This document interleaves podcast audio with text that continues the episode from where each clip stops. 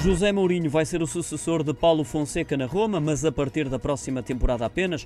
A chegada do Special One ao emblema italiano foi oficializado pelo próprio clube através da sua conta da rede social Twitter. Para José Mourinho significa um regresso à Itália de onde saiu em 2010, depois de orientar o Inter de Milão, onde foi muito bem sucedido, tendo inclusivamente conquistado uma Champions ao serviço dos Nerazzurri. Recorde-se que José Mourinho foi despedido do Tottenham há duas semanas atrás o contrato com a Roma entra em vigor mal termine a presente temporada e é válido até junho de 2024. Em comunicado, o diretor-geral da Roma, o ex-Benfica Tiago Pinto, justifica a contratação de José Mourinho pelo simples facto de ser um dos melhores treinadores de sempre, pela sua paixão pelo futebol e também pelo desejo permanente de vencer.